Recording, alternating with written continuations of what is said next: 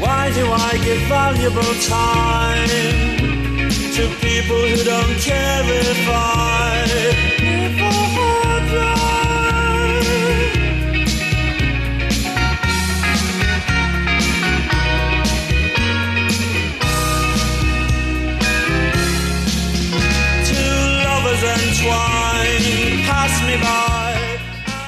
qué manera de empezar el año aquí en Círculo de Espera. Feliz año nuevo, feliz año para todos. Hoy es martes 10 de enero del 2023. Y eh, les deseo feliz año porque es la primera vez que nos encontramos en lo que va de este nuevo ciclo aquí en Círculo de Espera. Estuvimos en unas merecidas, porque sí fueron merecidas, eh, vacaciones en dos semanas que no nos escuchamos hablando de béisbol en Círculo de Espera desde Tijuana, Baja California. Y empezamos el año con eh, esta banda de Manchester, de Smiths, que duró muy poco, por ahí 5 o 6 años, en los 80s. Eh, Morris y Johnny Marr, Andy Rourke y Mike Joyce eran los integrantes de este, de este cuarteto, no el de Liverpool, el de Manchester, que se llamó The Smiths y es eh, uno de mis favoritos, la melodía. eh, ¿Cómo se llama esta canción? Heaven knows I'm miserable now. Hasta Calígula, el emperador romano, lo mencionan por aquí. Pero bueno, vamos a hablar de béisbol, Liga Mexicana del Pacífico, mucho acumulado de qué hablar para arrancar este año aquí en Círculo de Espera, por arriba de los 640 episodios con un servidor Armando Esquivel desde Tijuana, Baja California, a través de nuestro podcast en Spotify. Le agradecemos mucho su respaldo a quienes nos, han escuchado desde el 2020. Vamos con la mejor voz, no la de Morrissey, la mejor voz de un estadio de béisbol en México es la de Jorge Niebla, el Caifán, y él es el encargado todos los días de abrir la puerta de este espacio. Bienvenidos.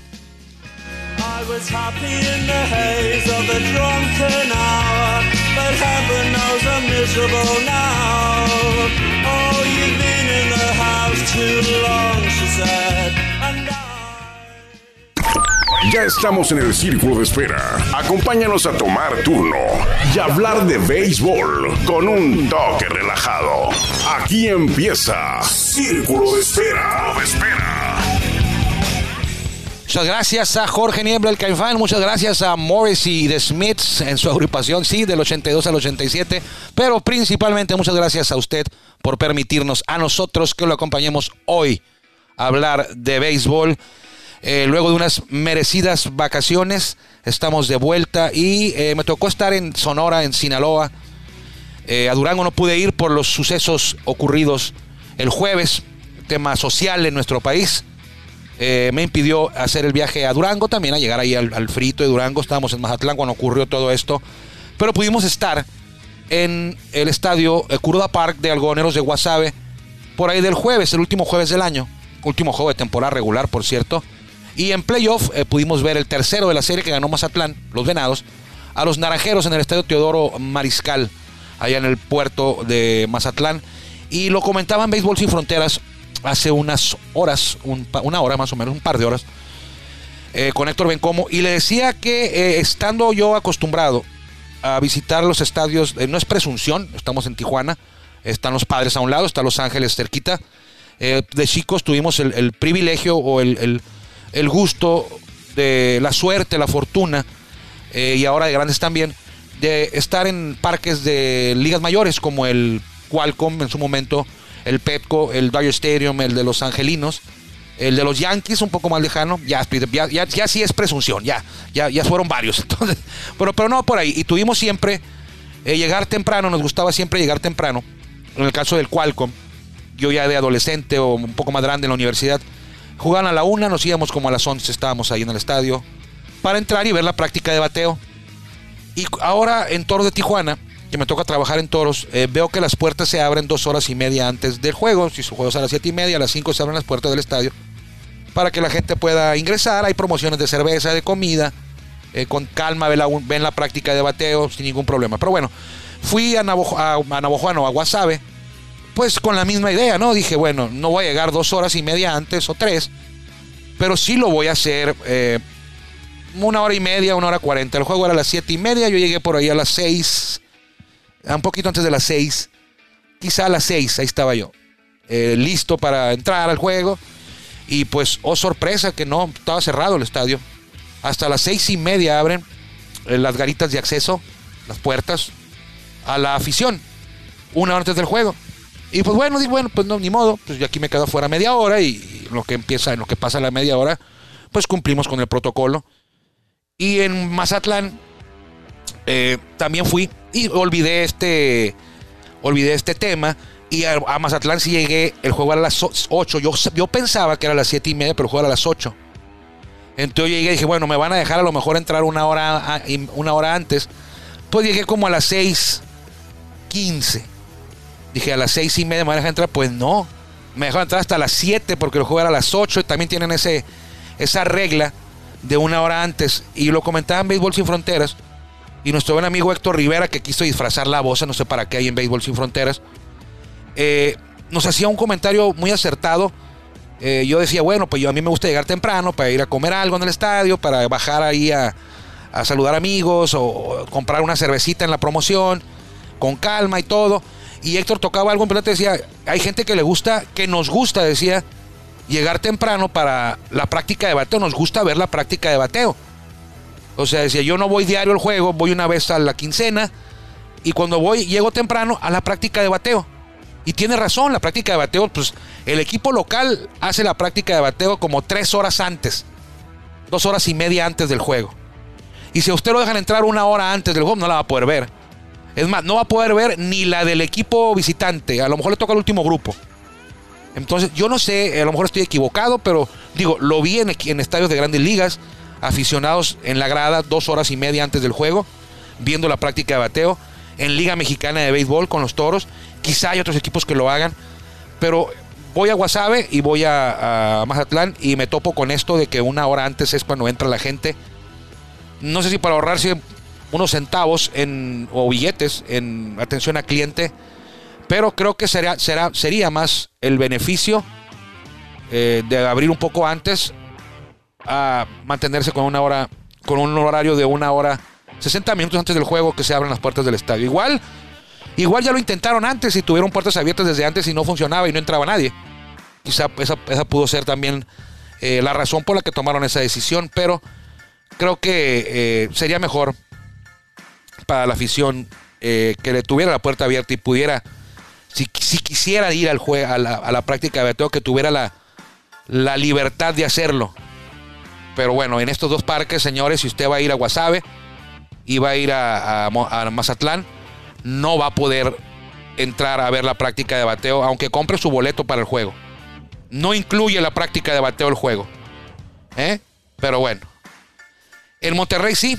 Héctor Bencomo nos, nos confiaba, nos decía, nos compartía que en Monterrey sí se puede entrar a la práctica de bateo. Y sí es cierto, me consta.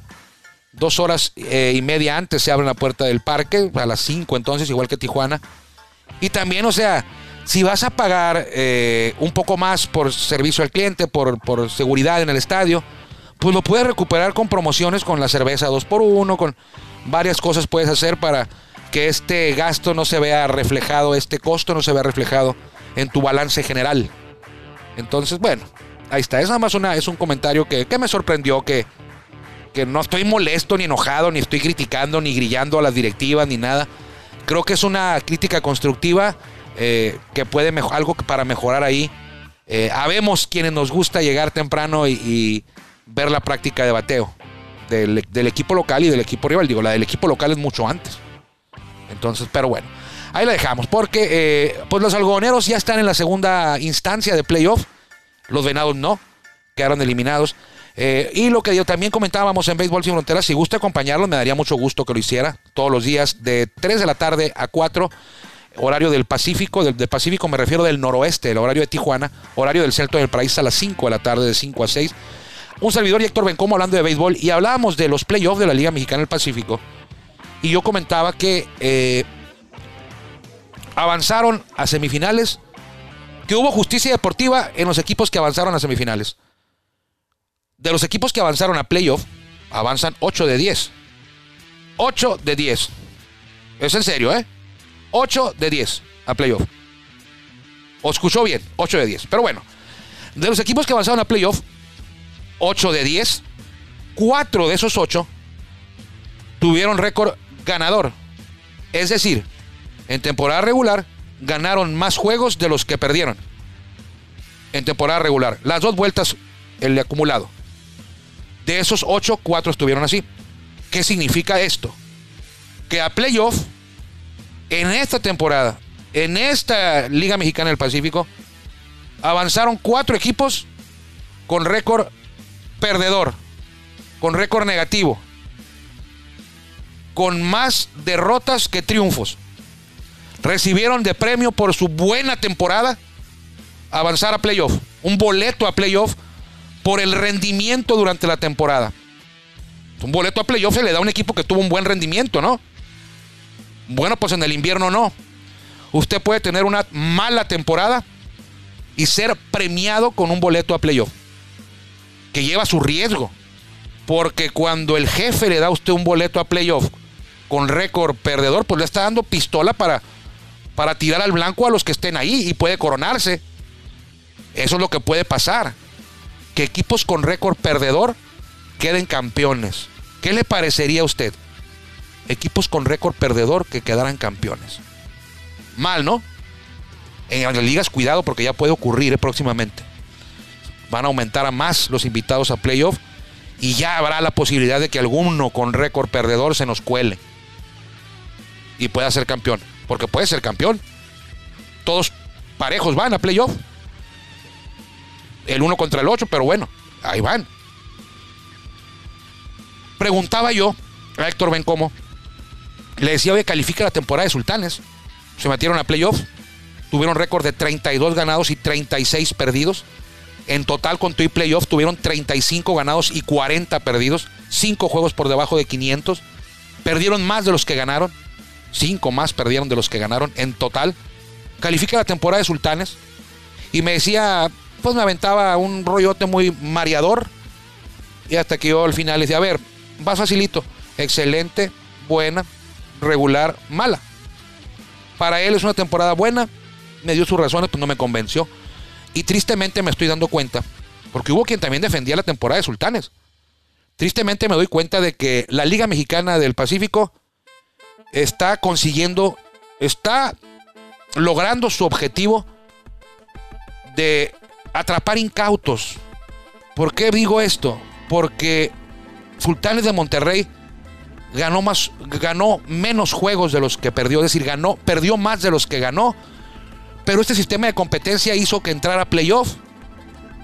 Quedan eliminados en playoff en siete juegos, es cierto, siete juegos. Quedaron eliminados. Perdieron más juegos de los que ganaron en playoff también. Y me sale alguien a decir que, que la temporada de Sultanes fue buena. O sea, entonces, eh, Sultanes planeó esto. O sea, Sultanes cuando empezó la temporada dijo, pues vamos a ganar unos 35 juegos y vamos a perder 40. Ese va a ser nuestro objetivo. Eh, con eso nos podría alcanzar para playoff. Les alcanzó. De panzazo, rasguñando, pero les alcanzó. Y si nos eliminan en la primera vuelta, pues no pasa nada. O sea, ya vamos a decir que avanzamos a playoff Em, hasta el último out con la cara al cielo, con la cara al sol, nos eliminaron. Eh, gracias afición, son un orgullo jugadores. Eh, nos vemos en el 2023-24. Eso es lo que ocurre cuando avanzan 8 de 10. 8 de 10 y en la siguiente ronda puedes tomar refuerzos, aparte agrégueles. Y el 8 con la mano en la cintura le puede pegar al 1. Afortunadamente, afortunadamente, en serio, los cuatro mejores sembrados, eh, es decir, los cuatro equipos con récord ganador, avanzaron a la segunda instancia, que es la semifinal de playoff, segunda instancia de playoff. Afortunadamente no hubo pérdidas que lamentar. O sea, no hubo sorpresas injustas que festejar. Naranjeros, cañeros, yaquis y algodoneros 1, 2, 3 y 4 respectivamente en ese orden, libraron sus series unos con más facilidad que otros, pero están en la semifinal. Los cuatro que ven estar ahí. A mí me preguntaban en Guasave, en Culiacán, en Guamúchil, en Angostura, en Mazatlán, por donde anduve. Eh, me hacían varias preguntas y una que fue un poco más recurrente cuando empezaron los playoffs. Cuando estaban por iniciar los playoffs, estaba toda la temporada regular y me preguntaban quién va a ser campeón en el invierno. Eh, pues mira, no sé, no sé quién va a ser campeón, pero los favoritos son Naranjeros, Cañeros y Yaquis. Esos tres. Si alguno de esos tres, perdón, si alguien queda campeón, o mejor dicho, si el campeón no es uno de esos tres que le acabo de mencionar, sería una sorpresa para mí. Ya nada más quedan cuatro. Y afortunadamente creo que ese va a ser un pronóstico que voy a acertar. Soy muy malo para los pronósticos. Pero bueno, tomé tres equipos de 10, pues tenía una buena, el 30% de chance, ¿no? Sumadas a, los conocimientos, pues ya mejora. Pero de los cuatro que quedan, todavía están esos tres. Todavía está Naranjeros, todavía está Cañeros, todavía está Yaquis y el cuarto en discordia es eh, Algodoneros de Guasave. Iba a decir Unión Laguna. Entonces, eh, insisto todavía, a mí se me haría una sorpresa que hubiera ganado el, campeonato Venados, Sultanes, Águilas, Mayos, Charros o Tomateros. Esos, esos sí, esos, esos seis. Eh, creo que los favoritos son Naranjeros, Cañeros y Yaquis. Algodoneros no me sorprendería tanto, pero creo que los primeros tres, Naranjas, eh, Verdes y la tribu de la vieja Cajeme, son los llamados a levantar el campeonato. Uno de ellos tres lo hará esta temporada. El indiscutible favorito es Naranjeros, Cañeros anda muy bien. Naranjeros, tremendo picheo con Wilmer, encabezado por Wilmer Ríos, pero tienen a más, a José Samayo, tienen varios. Tienen a buen bullpen, el mejor bullpen en playoff y de los mejores en temporada regular. Y eh, cerrador, Fernando Salas. Ahí en el bullpen está Luis Márquez, que le robaron el premio relevista del año. Luego hablaremos de eso en otra oportunidad. Pero bueno, sí hay oportunidad ahorita de hablar de eso, pero bueno. Eh, Naranjeros es el, favorito más grande. Cañeros eh, y Jackie le siguen y Algodoneros. Avanzaron los primeros cuatro. ¿Cómo van a jugar los playoffs? Usted ya lo sabe. Arrancan mañana. O arrancan el 11 de enero. Si usted no nos escucha el 10 de enero, que es hoy. Hoy es martes 10 de enero. El día que estamos grabando y transmitiendo este espacio. Eh, pero si usted no nos escucha, los playoffs arrancan. No nos escucha este día. Los playoffs arrancan el, el miércoles 11 de enero del 2023 Naranjeros recibiendo algodoneros de Guasave. Las series van a ganar 4 de 7. Se jugarán en formato 2-3-2. El que gane primero 4 avanza a la final. Será final diferente a la del año pasado. Naranjeros eh, contra Algodoneros arrancan en Hermosillo. Naranjeros fue 1, Algodoneros fue 4. Y el 2 contra el 3. Cañeros en casa en el estadio Emilio Ibarra Almada. Van a recibir a los Yaquis de Ciudad Obregón. Yaquis de Ciudad Obregón. Favoritos Naranjeros de Hermosillo aunque yo le voy a los cotonetes, mis algodoneros de toda la vida. No son de toda la vida, pero bueno. Le voy a algodoneros. Eh, pero creo que Naranjeros es el favorito. Sería una sorpresa que los algodoneros dejaran el camino a los Naranjeros. Pero esto es béisbol, puede ocurrir. Eh, sobre todo porque Wasabe trae muy buen picheo también. Creo que son los mejores en picheo, algodoneros y naranjeros. O de los mejores. Algodoneros creo que sí está como número uno. Eh, y el problema del algodonero es que no, no ha podido batear de manera constante. Ayer despertaron, hicieron carreras rápido, ocho carreras al final de cuentas, eh, pero ha habido días que consecutivos que reciben blanqueadas que batallan para batear. El otro frente le comentaba Cañeros contra Yaquis. Cañeros, eh, ah, aquí está difícil. Elegir a un rival, elegir un ganador, perdón. Se diría que Cañeros es favorito porque a lo mejor ganó más duelos en playoff, en temporada regular eh, dispuso de manera rápida de los Mayos en cinco juegos, 4-1. Eh, tienen buena rotación. Quizá ah, el cerrador por ahí anden batallando. La alineación es muy buena. Es de los mejores en bateo en temporada regular. Los Cañeros, Yaquis, un equipo aguerrido, bien dirigidos por Luis Carlos Rivera, que los tomó casi casi de, del basurero. Bueno, no es cierto, no el basurero, pero andaban muy mal. Y los metió en una gran racha ganadora y los metió a playoff y los hizo, los hizo convertirse en favoritos. Pero bueno. Favoritos naranjeros cañeros, eh, pero todo puede pasar, sobre todo en cañeros yaquis. Yo no apostaría. Yo no apostaría nada en la serie de cañeros contra yaquis de Ciudad Obregón. A la de naranjeros, pues le metería a los naranjeros a ganar la serie. Eh, pero la de cañeros y yaquis, mi respeto, va a estar buena. No me atrevo a, inclinar por alguno de los bandos. Pero ah, si tuviera que hacerlo, eh, sería por los cañeros si tuviera que hacerlo pero preferiría no involucrarme. Pero como aquí es de, estamos de, es de hombres, no de payasos este programa, podemos decir que la final será Naranjeros de Hermosillo contra Cañeros de los Mochis. En la final, esa va a ser de acuerdo a los favoritos, a lo que marcan los números, sus posiciones. ¿Cuál quisiera ver yo? Pues yo quisiera ver Cañeros Algodoneros. Yo quisiera ver Cañeros Algodoneros. Algodoneros tiene 51 años sin ganar un campeonato. Va para 51 años. Algodoneros. Tienen un título. Y fue en 1972. Yo ni nacía. Y ellos tenían dos años apenas de fundados. En su segunda temporada lograron el campeonato. Pero bueno, ahí está el panorama de la Liga Mexicana. perdón. Del Pacífico. eh, con los enfrentamientos semifinalistas ya. Qué bueno que avanzaron los cuatro equipos. Pues que fueron más constantes. Nos quejamos, me quejo de este sistema de competencia que fomenta equipos que no son constantes. te- No tienes que ser constante aquí para meterte a playoff. Y en un playoff, pues te puedes meter en ritmo y. y- y- ¿Qué hubiera pasado si Sultanes le pega a algodoneros de Guasave? Lo tuvo a siete juegos. O que los Águilas le hubieran pegado a los Yaquis. O sea, estuviéramos ahorita dos equipos con récord perdedor en las semifinales. Y con la posibilidad de que los dos avanzaran a la final y tuviéramos dos perdedores, dos, dos equipos con récord perdedor en la gran final. Creo que no es bueno. Fomenta el negocio, claro que sí. Hay más playoff. eh, claro, la- la- se mantiene el interés de la afición en equipos que van mal. Que si avanzaran cuatro, pues desde la mitad de la temporada, en la primera vuelta, pues ya nadie hubiera ido a ver a los tomateros, ni a los charros, ni a los mayos, ni no iban a avanzar. Pero bueno, es un negocio, eh, los que le invierten, pues yo estoy aquí hablando muy a gusto, sentado, frente a una computadora, pero hay quienes eh, tienen la cartera ahí arriba de la mesa, y son los que están armando los equipos y son los que arriesgan su dinero para que usted vaya y vea los juegos, para que yo esté aquí eh, criticándolos y hablando de qué podrían mejorar, pero son críticas constructivas. No va a cambiar esto, así va a ser, no, no van a avanzar cuatro en un futuro cercano en, en la Liga Mexicana del Pacífico van a avanzar 8 y si se aumenta el, el quórum, pues van a avanzar más. Pero no va a pasar. No me gusta a mí, pero no quiere decir que eso esté, mal el sistema. A mí no me gusta, a lo mejor a usted sí. Perdón. No me gusta lo de los refuerzos. A lo mejor a usted sí. Yo no soy de la idea que cada quien se muere con su equipo. Es un deporte de conjunto, no es, no es algo individual. Sebastián Elizalde con los tomateros en la temporada regular.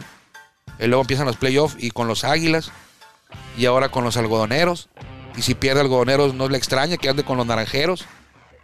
Puede ser, está permitido, no es ilegal. A mí no me gusta. Y si vamos a decir que siempre ha sido así, que en Dominicana es así, que en Venezuela es así, bueno, cuando yo usted me diga a mí, márqueme y dígame.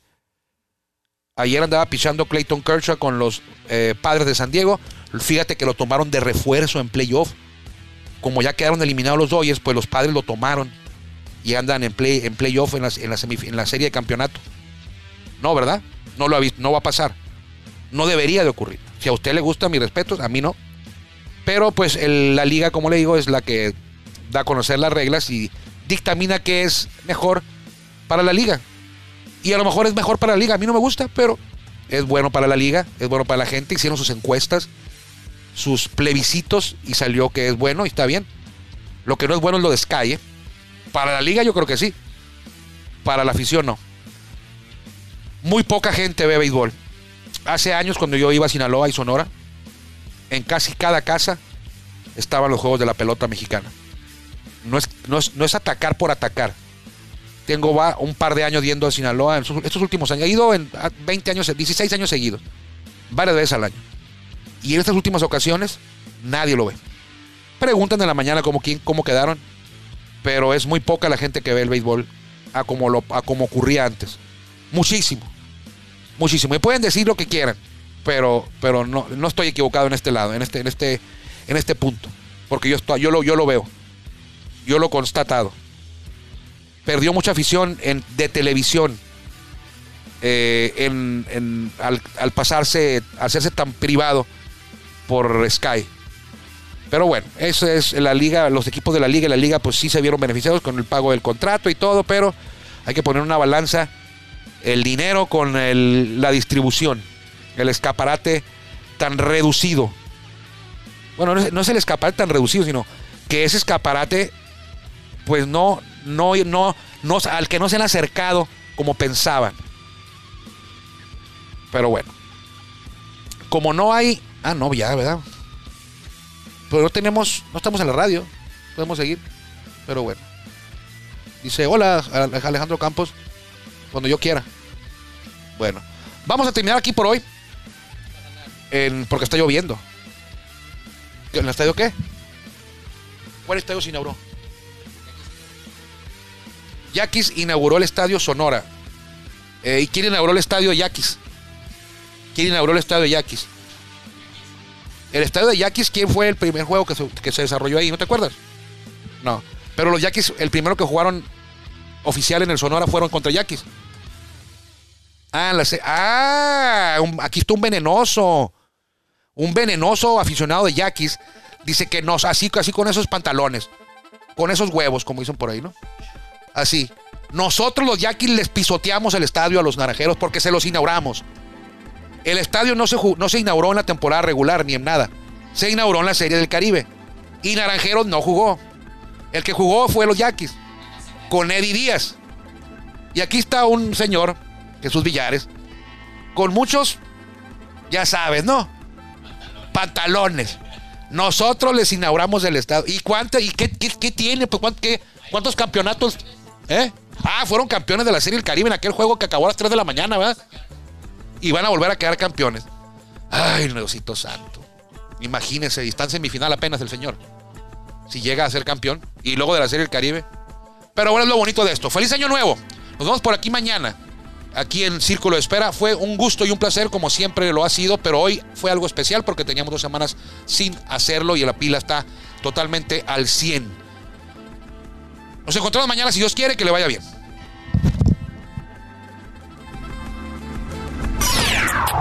Gracias por acompañarnos en el Círculo de Espera.